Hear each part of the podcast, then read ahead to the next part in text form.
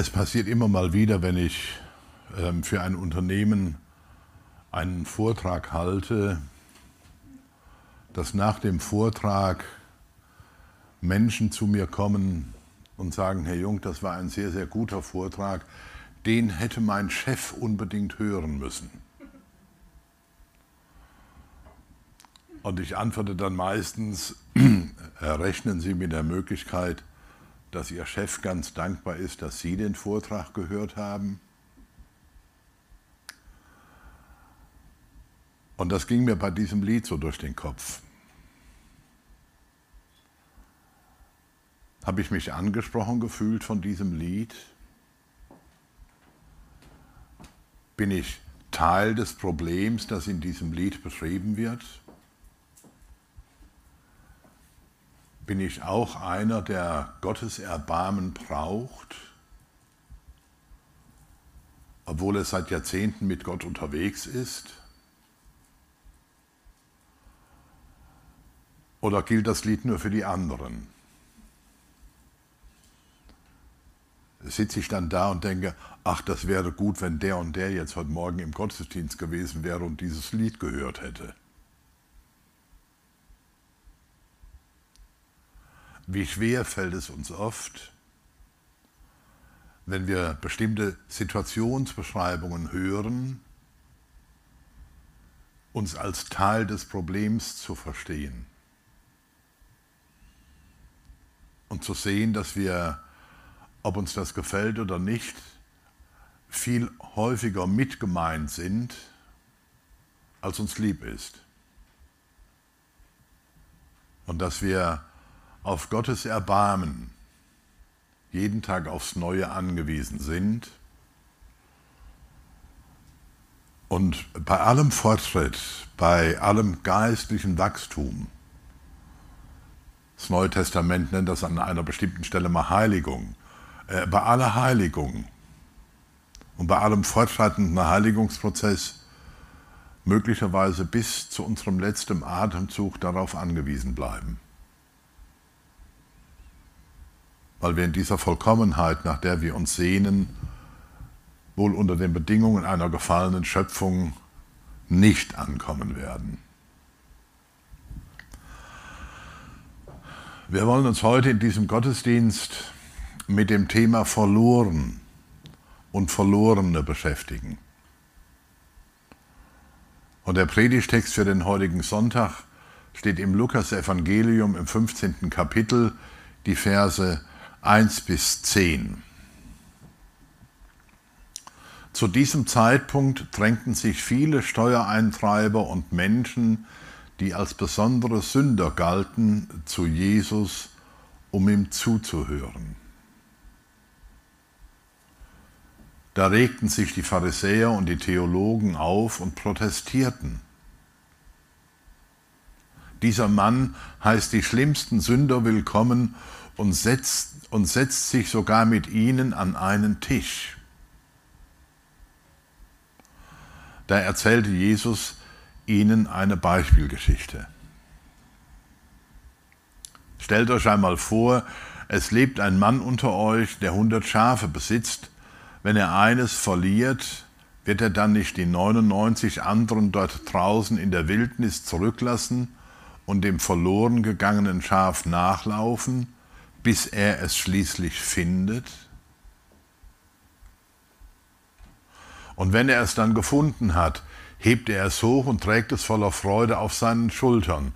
Und wenn er dann damit nach Hause kommt, ruft er doch sicher seine Freunde und Nachbarn zusammen und sagt, Freut euch mit mir, denn ich habe mein verloren gegangenes Schaf wiedergefunden. Ich sage euch, so wird es auch in Gottes himmlischer Welt Freude, so wird auch in Gottes himmlischer Welt Freude herrschen, weil ein einziger Mensch, der gegen Gottes Willen gelebt hat, sein Leben völlig ändert. Und die Freude wird größer sein und mehr sein als über 99 Menschen, die gerecht leben und deshalb diese Umkehr gar nicht brauchen. Oder denkt an eine Frau, die insgesamt zehn Drachmen besitzt. Wenn sie eine verliert, wird sie dann nicht eine Lampe anzünden und ihr Haus auf den Kopf stellen und so lange suchen, bis sie sie wiederfindet? Und wenn sie das Geldstück dann gefunden hat, ruft sie doch auch ihre Freundinnen und Nachbarinnen zusammen und sagt, Freut euch mit mir, weil meine Drachme, die ich verloren hatte, wieder, weil ich meine Drachme, die ich verloren hatte, wiedergefunden habe. Ich sage euch, genauso werden die Gottesengel voller Freude feiern wegen einem einzigen Menschen, der gegen Gottes Willen gelebt hat und sich dann zu Gott hinwendet.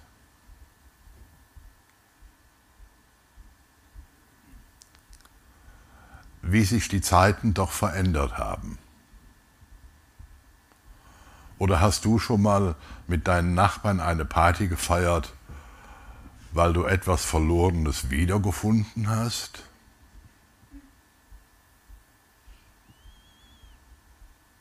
Also ich gehe mal davon aus, dass wir alle schon mal etwas verloren haben. Äh, äh, durchaus auch Dinge, die uns wichtig waren. Aber ich kann mich nicht daran erinnern, dass ich jemanden mal davon erzählt hätte. Und ich kann mich auch nicht daran erinnern, dass ich mal zu so einer Party eingeladen worden wäre. Also ich bin durchaus neugierig. Ähm, ob ich der Einzige bin oder ob ihr das auch so sagen könnt. Nee, eine Wiederfindeparty kam in meinem Leben noch nicht vor.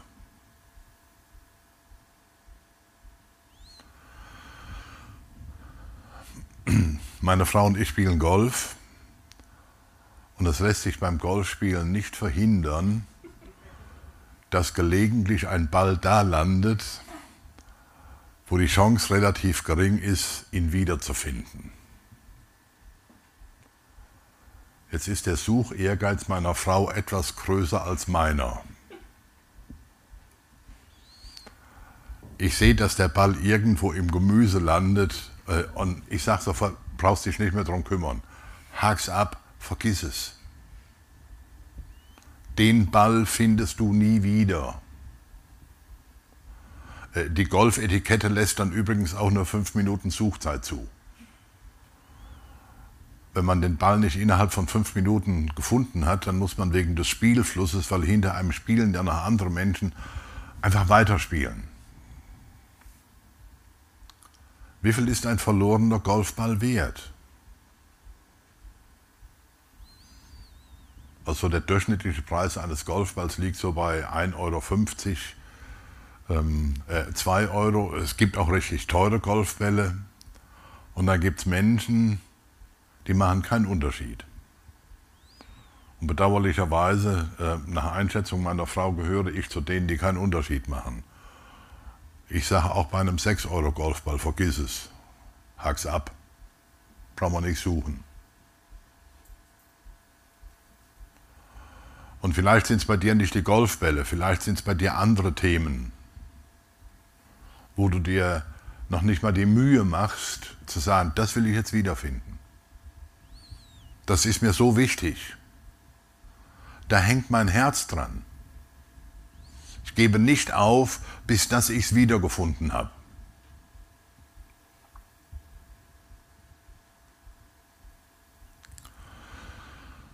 Zur Erinnerung, zu diesem Zeitpunkt drängten sich viele Steuereintreiber und Menschen, die als besondere Sünder galten, zu Jesus, um ihm zuzuhören.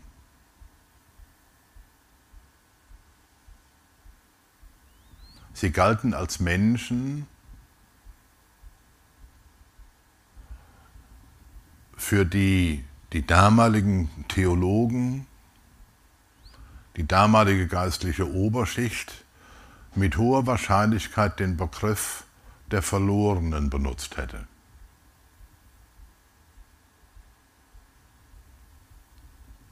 die sie aber auch nicht für wertvoll genug erachtet haben, um sie in Gänsefüßchen zu suchen, um sie zu finden,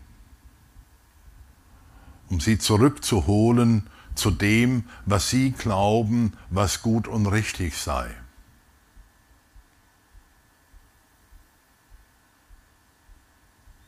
Mir begegnen viele Menschen, die die Sehnsucht haben, von anderen Menschen gesehen zu werden, wahrgenommen zu werden.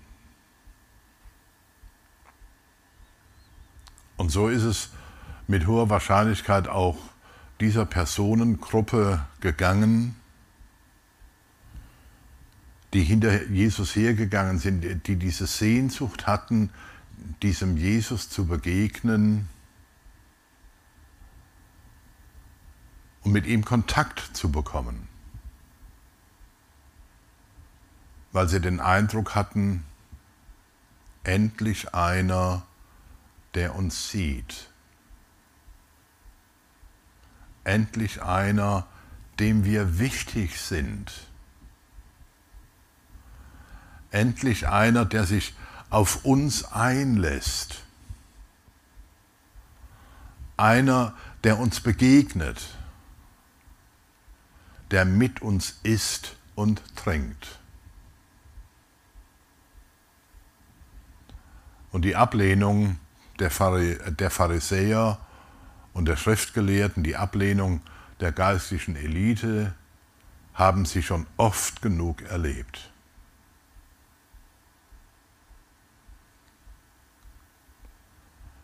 Nicht gesehene Menschen haben kein Ansehen. Und wer kein Ansehen hat, der ist wertlos.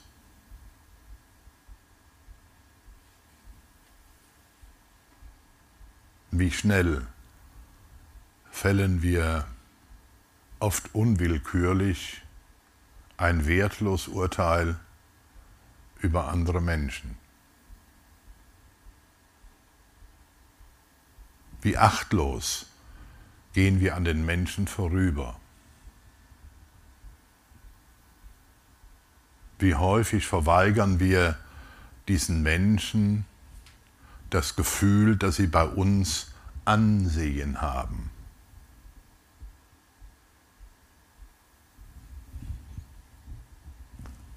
Als Petrus und Johannes zum Tempel gehen, um zu beten,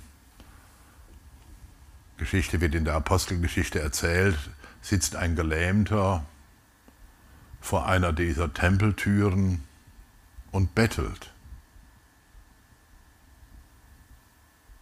Hat seinen Hut oder seine Kappe oder was immer er als Gefäß hatte, vor sich liegen in der Erwartung, dass er wenigstens eine kleine finanzielle Ressource bekommt, mit der er sich was zu essen kaufen kann und, und, und. Und Petrus und Johannes gehen nicht achtlos an dieser Person vorüber, sondern sie bleiben stehen. Und weil dieser Mann sie nicht von sich aus anschaut, aus welchen Gründen auch immer, ist der erste Satz von Petrus, sieh uns an.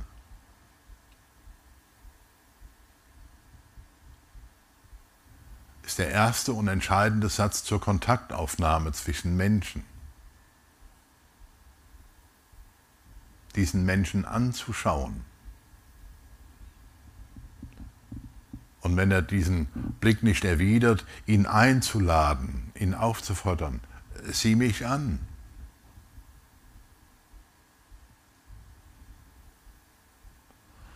Gesehene Menschen haben Ansehen. Und über das Ansehen haben sie Wert und Würde. Und Hand aufs Herz. Wie oft verweigern wir Menschen in der täglichen Begegnung Ansehen und Würde? Da regten sich die Pharisäer und die Theologen auf und protestierten, dieser Mann heißt die schlimmsten Sünder willkommen und setzt sich sogar mit ihnen an einen Tisch. Bei Gottes Bodenpersonal haben viele Menschen kein Ansehen.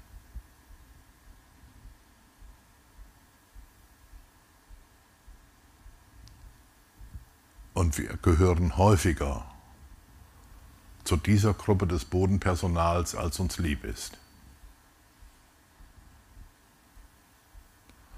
Und dafür muss man noch nicht mal ein boshafter Mensch sein. Es genügt, gleichgültig zu sein. Es reicht völlig aus, damit andere Menschen genau das nicht erleben, das sie Ansehen bei uns haben. Bei Gottes Bodenpersonal haben viele Menschen kein Ansehen. Bei Gott haben alle Menschen Ansehen.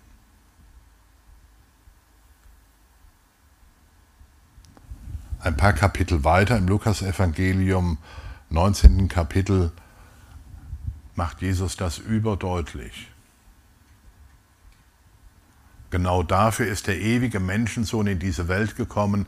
Er sucht und rettet die Menschen, die ihr Leben fern von Gott führen.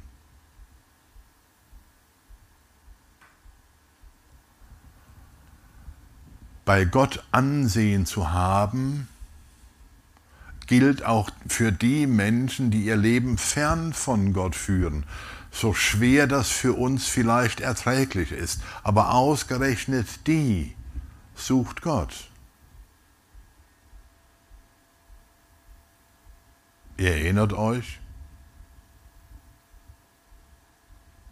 über das eine verlorene Schaf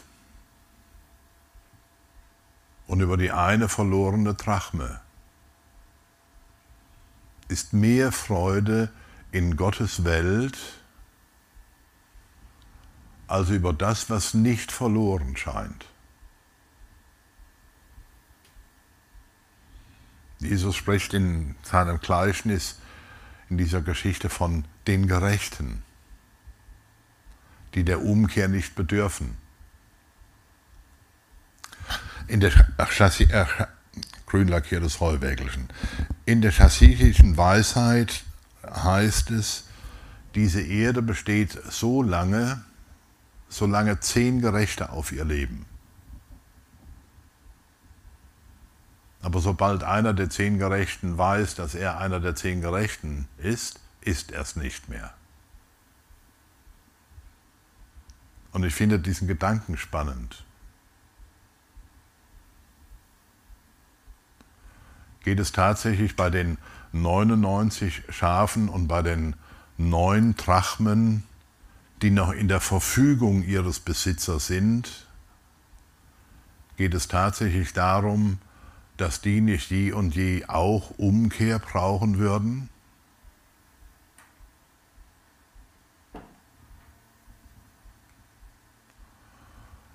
Bonhoeffer hat mal geschrieben, Gott geht zu allen Menschen in ihrer Not. Er sättigt den Leib und die Seele mit seinem Brot. Er stirbt für Christen und Heiden den Kreuzestod und vergibt ihnen beiden.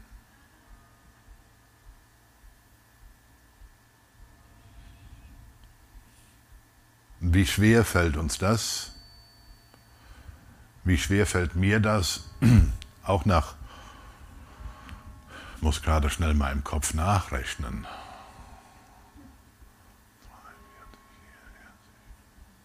Ja, mindestens 44 Jahre, vielleicht sogar noch mehr. Wie leicht oder schwer fällt mir das nach 44 Jahren Nachfolge? Nach 44 Jahren hinter Jesus herzulaufen, mitzugehen, in seiner Gegenwart zu leben? Wie schwer fällt mir das je und je einzusehen, ich bleibe ein vergebungs- und umkehrungsbedürftiger Mensch.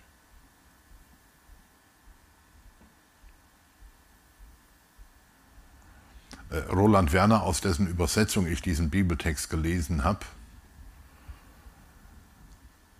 hat das bewusst so formuliert. Es geht um die Menschen, die fern von Gott leben.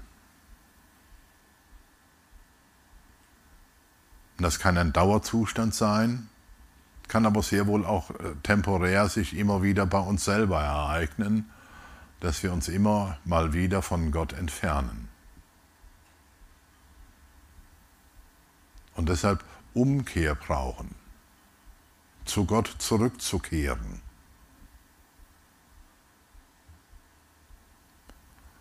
Ich habe den Eindruck, dass wir gelegentlich in diese Falle tappen, dass wir sagen, das, was die, die Bibel unter Buße, unter Umkehr und unter Sünde beschreibt, äh, nur noch für die gilt, die mit Gott gar nichts zu tun haben. Und das ist ein Irrtum. Wir bleiben umkehrungsbedürftige Menschen, weil wir uns immer wieder von Gott entfernen. Und die spannende Frage ist, ob wir uns je und je einladen lassen, auch immer wieder zurückzukehren. Und als solche, die darauf angewiesen sind, immer wieder zurückzukehren, hat es gar keine Geschäftsgrundlage, über andere Menschen, die aus welchen Gründen auch immer bisher noch nie mit Gott gelebt haben, abfällig und schlecht zu denken uns darüber zu empören, dass Jesus ausgerechnet mit denen Gemeinschaft haben will. In Gottes himmlischer Welt wird Freude herrschen, weil ein einziger Mensch, der gegen Gottes Willen gelebt hat, sein Leben völlig ändert. Und zwar mehr als über die 99 Menschen, die gerecht leben und deshalb Umkehr gar, die Umkehr gar nicht brauchen.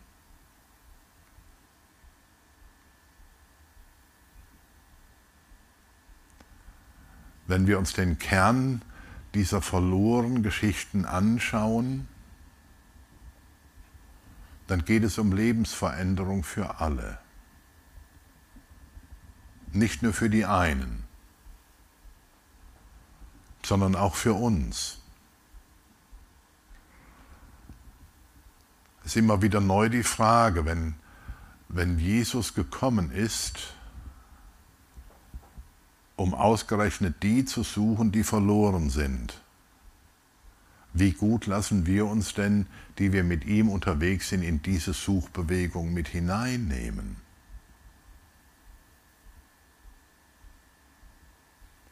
Oder gehören wir je und je zu der Abteilung von Gottes Bodenpersonal, dass wir eher ausladend sind? Und eben nicht einladend. Und überall da, wo wir ausladend sind, haben wir hinreichend Grund zur Umkehr und zur Buße. Hab Erbarmen. Damit sind wir eingestiegen mit diesem Lied. Hab Erbarmen mit uns, die wir nicht das tun, was du von uns willst. Und hab Erbarmen mit den Menschen, die dich noch nicht kennen. Hab Erbarmen mit uns, dass wir, damit wir zu diesen Menschen gehen, damit sie dich kennenlernen können. Weil du Interesse daran hast, dass die Lebensveränderung für alle Menschen sich ereignet. Weil du Gott willst, dass alle Menschen zur Erkenntnis der Wahrheit kommen. Und die Wahrheit ist, Gott liebt alle Menschen so sehr, dass er nichts aber auch nichts unversucht lässt und gelassen hat, um alle Menschen, die sich von ihm abgewendet haben, zurückzugewinnen. Und die, die sich haben bekehren lassen, die, die sich wieder ihm zugewendet haben, die möchte er mit in dieser Suchbewegung drin haben. Er will uns als Mitarbeiterinnen und Mitarbeiter haben, um verlorene Menschen zu suchen, um verlorene Menschen in die Gegenwart Gottes zu stellen um aus verlorenen Menschen wiedergefundene Menschen zu machen. Und dann, dann darf mit gutem Gewissen auch Partyzeit sein. Das ist ein Grund zur Freude. Das ist ein Grund zur Dankbarkeit. Und es wäre schön, wenn wir auch in unserer Gemeinde oder wenn du jetzt gerade zuschaust aus einer anderen Gemeinde in deiner Gemeinde, regelmäßig diese Freudenfeste feiern würden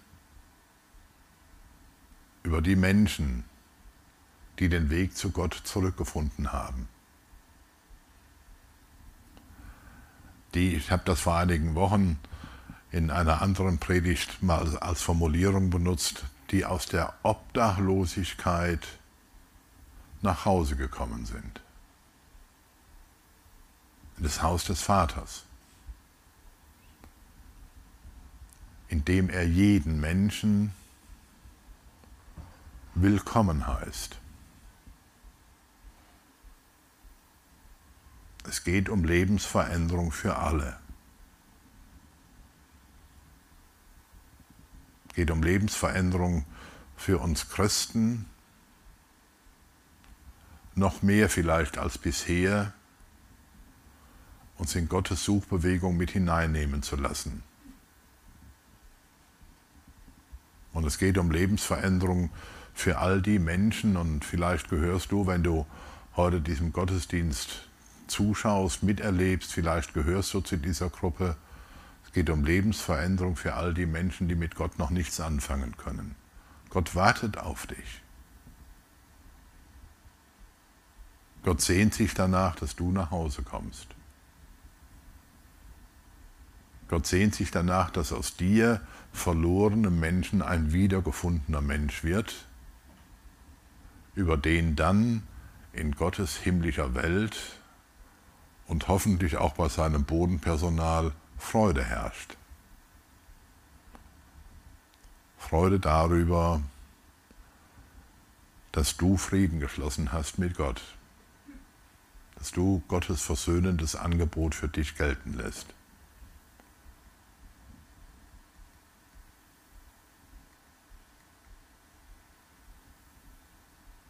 In Jesu Namen. Amen.